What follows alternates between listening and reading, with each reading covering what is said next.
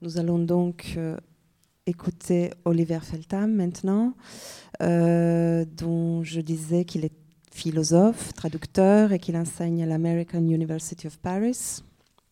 Le titre de son intervention, L'action politique et ses contextes disjoints. Bonjour. Euh, donc d'abord, je tiens à, remercier les organisateurs du colloque pour l'invitation. Donc j'ai une, intervention en, en, trois parties. Et euh, bon, vous allez voir tout sur l'écran. Donc première partie, la problématique de l'indistinction entre la guerre et la politique. À l'ère actuelle, dans l'idéologie ambiante, la distinction entre la guerre et la politique se retrouve brouillée. Et cela à la fois au niveau de l'objectif de l'action et au niveau des moyens de l'action. Par exemple, pour sécuriser un accès aux réseaux énergétiques, on fait la guerre ou la politique selon la conjoncture du moment. On emploie les moyens de piratage informatique pour déstabiliser les institutions d'un État étranger. Est-ce la guerre ou de la politique? Au niveau de valeurs politiques, l'armée de terre des États-Unis a officiellement adopté le développement durable comme politique et modus operandi. Ailleurs, dans une série d'articles sur les guerres informationnelles du Kremlin, l'édition du Monde du 14 mars parle du chef de l'état-major russe, général Gerasimov, et sa doctrine, selon laquelle, je cite, au XXIe siècle, la différence entre les temps de paix et temps de guerre s'efface. Les guerres ne sont plus déclarées et dès qu'elles commencent, elles ne suivent pas le schéma habituel. Parallèlement, et c'est très important aujourd'hui, étant donné les, euh, les, frappes de missiles de la nuit dernière de Trump contre la Syrie, le Pentagone a proposé à l'administration du président Trump la création des zones temporaires d'activités hostiles, dans lesquelles, faute d'une déclaration de guerre, les commandants militaires auront la liberté de lancer des opérations pendant une période de six mois sans autorisation directe de la part du président ou son équipe administrative. Or, il y a eu de l'indistinction et de la continuité entre la guerre et la politique à d'autres époques, au niveau des objectifs affichés, des valeurs et des moyens employés. Et ceci a été reconnu à la fois par les mercantilistes, par Clausewitz et ensuite par Foucault. Ce qui est spécifique à l'indistinction actuelle, c'est mon hypothèse, est qu'elle a lieu au niveau de la forme même de l'action antagoniste. Risquons trois thèses préliminaires sur la forme de l'action conflictuelle dans la politique et dans la guerre. Premièrement, à l'ère actuelle, nous n'arrivons pas à imaginer ou penser une fin au conflit. Le conflit ne, s'achève pas. Deuxièmement, à l'ère actuelle, le conflit ne prend pas la forme classique d'un duel, mais implique une multiplicité des protagonistes. Et troisièmement, à l'ère actuelle, le conflit est asymétrique, non seulement au niveau des moyens employés, mais au niveau de la nature même des protagonistes. Afin de rétablir une distinction entre les formes de l'action militaire et celles de l'ordre politique, je vais tenter de reconstruire l'investigation épistémologique de l'action chez Locke en termes ontologiques. L'objectif est de développer une conception ontologique de la faction, le terme anciennement, anciennement utilisé pour indiquer un conflit irrémédiable et on va faire cela à la lumière des zones de réception des actions politiques. Ces zones de réception, nous allons les appeler des contextes disjoints. Et c'est à partir du rapport entre les actions politiques et le contexte disjoint qu'on va trouver une manière de nuancer l'indistinction existante entre la politique et la guerre. Donc, deuxième partie, la dérivation du conflit politique chez Locke. Dans l'essai concernant l'entendement humain, Locke développe une conception nominaliste de l'action. Selon cette conception, les actions telles quelles n'ont pas de nature ou d'essence. elles ne sont ni vertueuses ni vicieuses.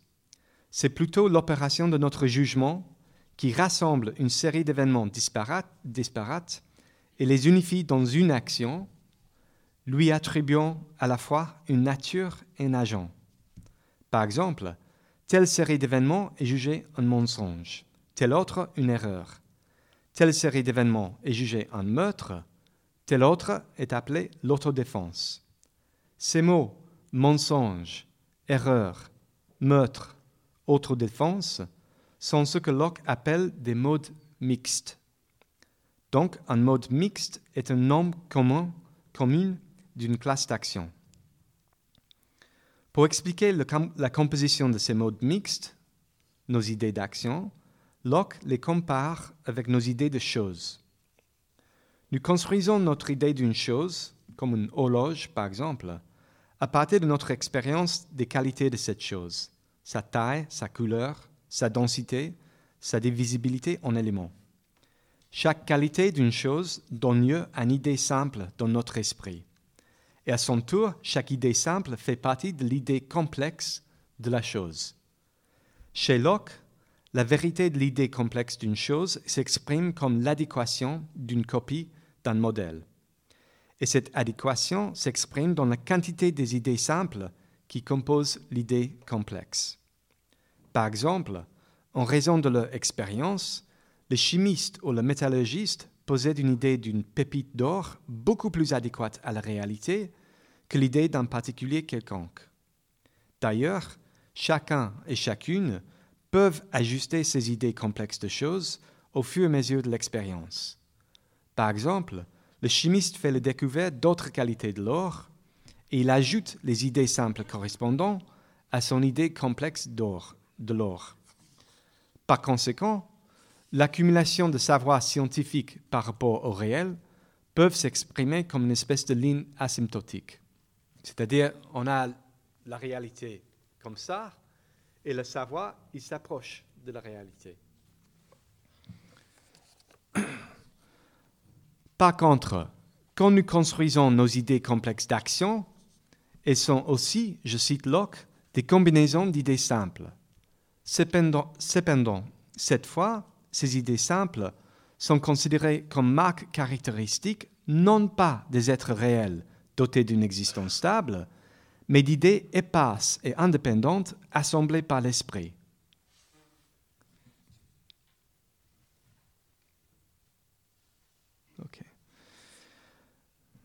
Donc, ayant leur origine dans une opération mentale, les modes mixtes n'ont pas de modèle réel et elles ne peuvent pas s'approcher de, de la, réalité.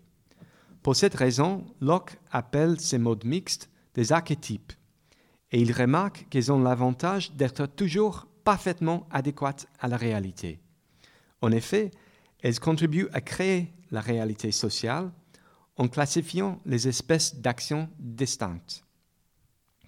Donc, la conception nominaliste de l'existence des actions peut se résumer ainsi. Quand on rassemble nos idées simples de qualité de la chose l'or, nous constituons notre idée complexe de l'or. Mais les pépites individuelles d'or ont bel et bien existé avant qu'on a construit notre idée d'or. Par contre, je cite, quand l'esprit constitue un certain nombre d'idées en une idée et les, lie ensemble par un nom, ces essences de mode mixte sont l'œuvre de l'esprit et en conséquence, les espèces mêmes sont de fabrication humaine. C'est une traduction abominable, donc je vais le lire en anglais. Donc Locke, il dit, The mind makes this collection of simple ideas into one idea and ties them together by a name. A species is constituted before any one individual of that species ever existed. Donc Locke dit par rapport à l'origine de ces modes mixtes, qui sont l'œuvre de notre esprit, il dit que c'est la communauté des utilisateurs du langage qui détermine les normes d'action et non pas un individu en particulier. Plus précisément, c'est l'usage commun, common usage, du langage qui détermine la signification de ces noms. Alors lorsqu'il y a un accord au sein d'une communauté sur le nom commun d'une action en particulier, on a affaire non seulement à une action avec un agent et une passion, mais la nature de cette action est bel et bien déterminée. Par exemple, il s'agit d'une action juste ou il s'agit d'une action cruelle, et on le sait, et on est d'accord sur ça. Mais on a un problème d'application de nombre d'actions. Malgré leur adéquation au réel, Locke reconnaît que les modes mixtes peuvent rencontrer un problème d'application. Il admet qu'il n'est pas aussi facile de déterminer si certaines actions doivent être appelées justice ou cruauté, libéralité ou prodigalité. C'est-à-dire, étant donné une situation particulière, il se peut qu'il ne soit pas évident de savoir quel archétype s'applique à une action donnée. L'usage commun du langage au sein de la même communauté ne règle pas le problème, car il laisse une latitude sémantique énorme. Selon Locke, ah. Il dit dans l'usage commun, les règles et les critères du nom juste ne sont elles-mêmes nulle part établis. Et c'est souvent un sujet de controverse de savoir si telle ou telle façon d'utiliser un mot est une façon correcte de parler ou non. Ce qui empire la situation est que cette difficulté épistémologique se trouve au cœur des controverses politiques. Locke écrit où trouver une controverse ou une conversation concernant l'honneur, la foi, la grâce, la religion, l'Église, etc., où il ne soit pas facile de noter la différence de conception entre les gens. Cette différence se réduit à un désaccord sur la signification de ces mots et au fait qu'ils n'ont pas dans l'esprit les mêmes idées complexes signifiées par ces mots. Ainsi, toutes les controverses qui s'en suivent ne portent que sur le sens d'un son. Donc, ce dont il s'agit chez Locke est une dérivation non seulement épistémologique, mais pragmatiste et sémantique du conflit politique. Le désaccord politique concerne le sens d'un son. Comme on vient de voir, tout équivoque autour d'un sens d'un son est normalement réglé par l'usage commun. Toutefois, et cette fois Locke enfonce le clou, il n'établit nulle part quelles sont les règles et les critères du nom juste? Donc, si l'ambiguïté persiste, Locke suggère qu'on peut faire référence à une autorité reconnue. Il écrit nous n'avons pas d'autre modèle auquel référer ou conformer nos idées de mode mixte, sauf les idées de ceux qui utilisent au mieux ces noms dans le sens propre. Supposons donc qu'il y ait une controverse politique alimentée par l'ambiguïté d'un mode mixte, c'est-à-dire par une ambiguïté concernant l'identité d'une action. On ne sait pas si une action est juste ou cruelle, par exemple. L'ultime solution pragmatique de Locke et la référence par la communauté à l'usage des noms de la part d'une autorité reconnue, un usage de noms qu'on suppose juste. Ce qui est très bizarre, étant donné que Locke a une critique assez, assez poussée de la référence à l'autorité comme garantie du savoir dans d'autres parties de l'essai sur l'entendement humain. Cependant, que se passe-t-il dans le cas d'une controverse autour d'une action qui traverse deux communautés différentes, qui a lieu dans deux contextes d'usage différents Extrapolons les conséquences pour la solution d'autorité? Dans le cas de ce type de controverse, il paraît évident qu'on ne peut plus faire appel à une autorité commune, reconnue et acceptée par les deux communautés. D'autant plus que ce qui, est en jeu dans ce genre de controverses mentionnées par Locke, les controverses sur l'honneur, la foi, la grâce, la religion, l'Église, est précisément la nature même et l'identité de l'autorité. C'est surtout le cas dans cette grande controverse qu'on appelle la Révolution anglaise. À mon avis, Locke était bien conscient de ce problème d'une action qui traverse deux, sinon trois communautés différentes. Étant donné ses écrits sur la persécution religieuse et la tolération religieuse, étant donné sa jeunesse marquée par la Révolution anglaise, et son, last but not least, son implication personnelle dans les aventures colonialistes et esclavagistes. Par exemple, Locke, il travaillait comme secrétaire pour la coopération qui gouvernait les Carolines, les deux euh, colonies de, de, Carolina, qui est maintenant Carolina du Sud et Carolina du Nord. Donc il contribuait à l'époque et à la composition de sa constitution et à sa révision.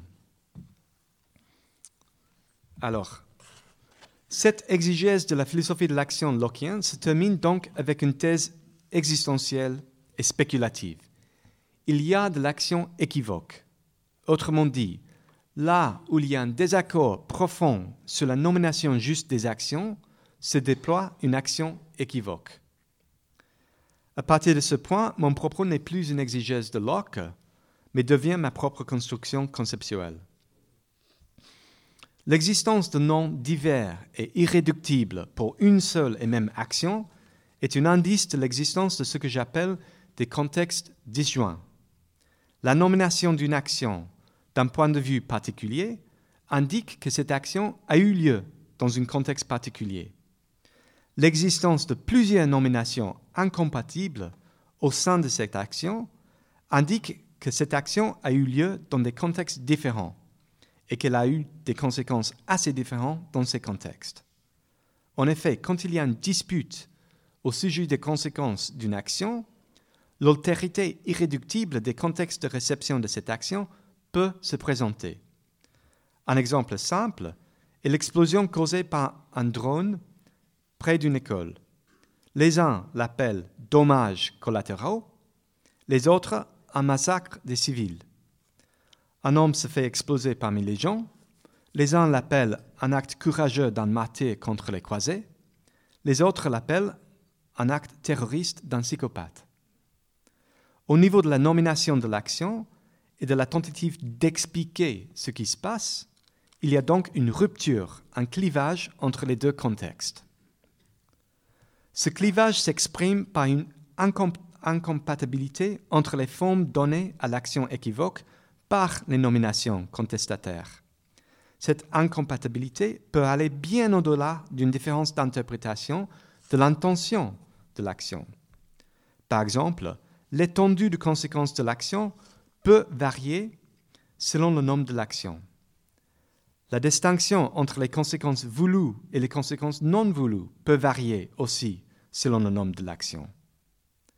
Quand une action a lieu et provoque des effets dans un contexte disjoint de son contexte originel, sa réception réelle est forcément différente de sa réception imaginée du point de vue de son contexte originel.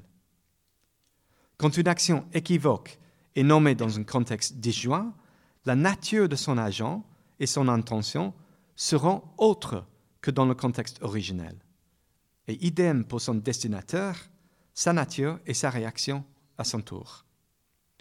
Donc, pour un agent dans le champ politique, faire face au surgissement des normes contestataires pour une action, c'est confronter une vision incompatible de la nature des événements politiques, mais aussi une vision incompatible des agents politiques.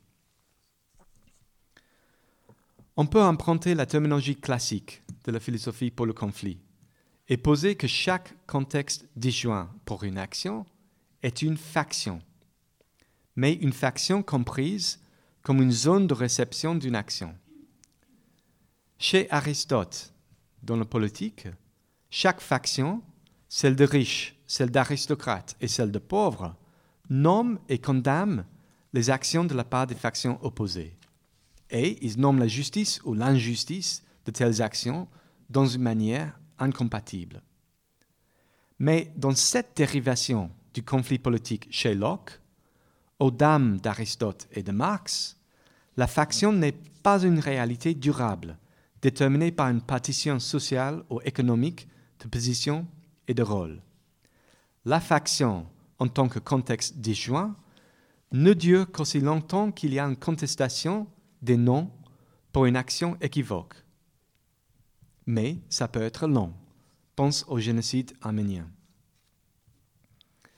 Étant donné ces actions équivoques, la nomination contestataire et le contexte disjoint, comment est-ce qu'on peut nuancer cette indistinction contemporaine de la guerre et du conflit politique?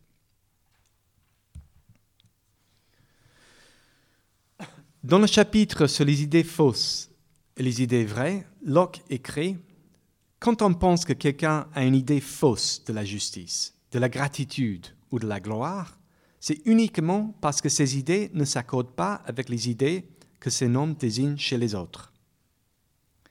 Alors, nous allons construire trois modalités de l'action politique sur la base de ces passages dans l'essai, et nous allons le faire en ciblant le rapport entre les idées les noms et ce qu'on pense de l'idée de l'autre. Première modalité. Face à un désaccord sur le nom convenable d'une de nos actions, notre propre, nomination de cette action devient plus générale et plus vague. Et nous faisons ceci en vue d'encourager les autres à adopter notre nom en tant que le nom. Nous acceptons que ce nom fonctionne comme un signe pour les idées différentes des autres, chez nous et chez les autres. Mais nous ne cherchons pas à traiter cette différence. Plutôt, nous la minimalisons, nous la ah, minimalisons, we minimize it, et nous l'escamotons. Autrement dit, nous donnons raison à l'autre en le transformant en agent de notre consensus, en le transformant en ami. Nous le rassurons sur le fait que nous partageons son idée du nom de l'action. Ce consensus entre amis est souvent obtenu au frais d'un autre, une autre avec une majuscule, qui n'est pas exactement un ennemi, mais plutôt un non-ami, encore rétif à la construction de notre consensus. Nous rassurons notre nouvel ami de la solidité de notre consensus en pointant la fausseté totale de l'idée du non-ami des noms d'action. Donc, face au contexte disjoint, nous tâchons à réduire leurs différences en rendant nos propres nominations plus floues, plus générales, plus accommodantes. En plus, nous traitons chaque conflit local comme une, une occasion pour réduire l'antagonisme multiple à un antagonisme binaire, c'est-à-dire un conflit entre une idée vraie et une idée fausse. J'appelle cette première modalité celle de la politique libérale, euh, libérale instrumentaliste. C'est la politique du propriétaire et de l'entrepreneur libéral. On trouve tous ces éléments chez Locke dans le deuxième traité du gouvernement civil, dans le rapport entre le sujet du contrat social et le gouvernement, et dans le rapport entre les propriétaires de Carolina à Londres, les colons sur place et les Indiens. Deuxième modalité. Face à un désaccord sur le nom convenable d'une de nos actions, nous allons chercher à réduire tout écart entre notre idée du nom et l'idée qui se trouve chez les autres contestataires. Autrement dit, nous cherchons à réduire et à, à éliminer la capacité des autres à produire à la fois des noms alternatifs de nos actions et des idées alternatives de nos noms. Quant aux noms et significations alternatives que nous n'arrivons pas à réduire immédiatement, nous les récusons en tant qu'idées fausses tenues par nos ennemis. Par conséquent, nos amis se définissent et se qualifient en tant qu'amis par la dénonciation de la fausseté des idées de nos ennemis. Par contre, si plusieurs de nos ennemis, nos ennemis sont en désaccord par rapport au nombre de leurs propres actions, nous nourrissons de ces désaccords en transformant temporairement un des anciens ennemis en notre ami ou vice-versa. Donc nous transformons des, amis en ennemis en changeant assez rapidement notre jugement de la fausseté ou de la vérité de leurs idées de nombre d'action.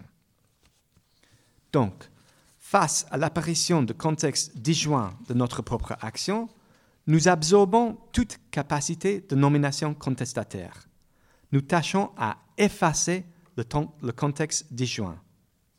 Face à l'apparition de contexte disjoint de l'action d'un ennemi, nous organisons les nominations contestataires afin de diminuer leur propre capacité à contester les normes de nos actions. J'appelle cette deuxième modalité celle de la politique souveraine. On trouve tous ces éléments chez Hobbes, en, particulier la transformation immédiate de l'auteur d'un jugement privé sur le bien et le mal en fauteur de sédition et ennemi de l'État. On l'expulse du corps politique vers l'état de nature. Seul le souverain peut nommer l'action politique. Alors, troisième modalité, j'ai les noms sur euh, le PowerPoint, mais ils sont inversés, donc il va y avoir une confusion totale. Voilà, donc il y a ce que je viens de dire, la politique souveraine, et il y a la politique libérale instrumentaliste. Alors maintenant, la troisième modalité, face à l'apparition de normes contestataires, nous tâchons à analyser nos propres idées complexes de l'action en idées simples. Donc, euh, je pense qu'il y, a un petit rapport avec euh, l'enquête sur les mots que Catherine Haas vient de, mentionner. Euh, parce que là, et c'est très évident chez Locke, on peut enquêter sur les éléments qui composent nos propres idées complexes des actions. Et ces éléments s'appellent des idées simples. Et ça, c'est assez important parce que selon Locke, les idées simples sont toujours adéquates au réel. Ensuite, nous trions ces idées simples pour trouver les points de différence, les points euh, intraduisibles entre nos idées complexes d'action et celles de l'ennemi, ce qui revient à admettre et à localiser le conflit. En fonction de ces points intraduisibles, nous tâchons de trouver un nouveau nom pour l'action contestée, un nom acceptable à chacun et à chacune, un nom qui pourrait être répété en chaque contexte. Ces points intraduisibles pourraient bien impliquer l'étendue de conséquences de l'action. Ils pourraient impliquer la nature et la réaction de son destinataire, et même la nature et l'intention de son agent, nous. Donc, notre participation dans la construction d'un nouveau nom de notre action pourrait bien impliquer notre acceptation, notre admission d'une autre idée de nous-mêmes en tant qu'agents politiques. Ceci faisant, à niveau bien précis et local, c'est-à-dire le nom d'une action, nous devenons asymétriques à nous-mêmes. Nous devenons multiples de nous-mêmes. Autrement dit, nous devenons notre propre ami là où il n'y a plus d'ennemis. Face à la vérité de l'autre, de la nomination de l'envers de nos actions, nous sommes menés à fausser notre ancienne idée de nous et de nos actions. En échange, nous découvrons une vérité commune dans l'acceptation et répétition d'un nouveau nom. Donc, une, autre façon de, dire cela, c'est que on vise bien une vérité dans cette troisième modalité de l'action politique sur le conflit. Cette vérité, c'est de comprendre l'envers de notre propre action. Et je pense à Lacan qui disait que la vérité, ça, peut souvent être un désastre, la, vérité.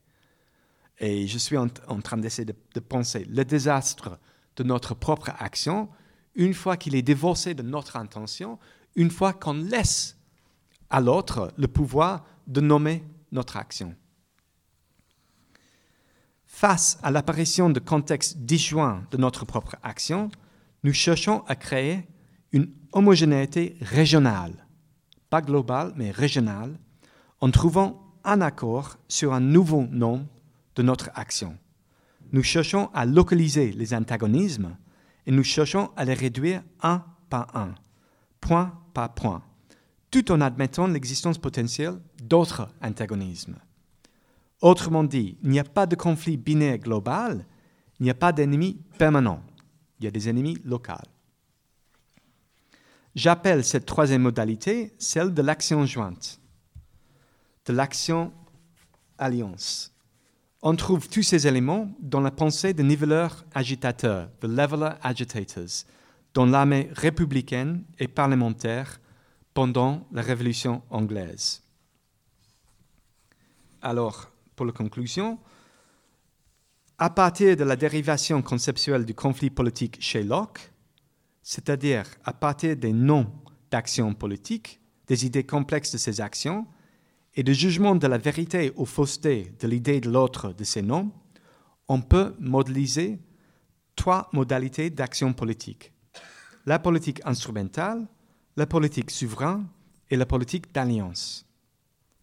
Étant donné l'indistinction dans l'idéologie ambiante de la guerre et de la politique, il n'est plus d'actualité de rétablir une dichotomie massive entre la politique et la guerre, telle que le libéralisme, par exemple, a tenté de garantir.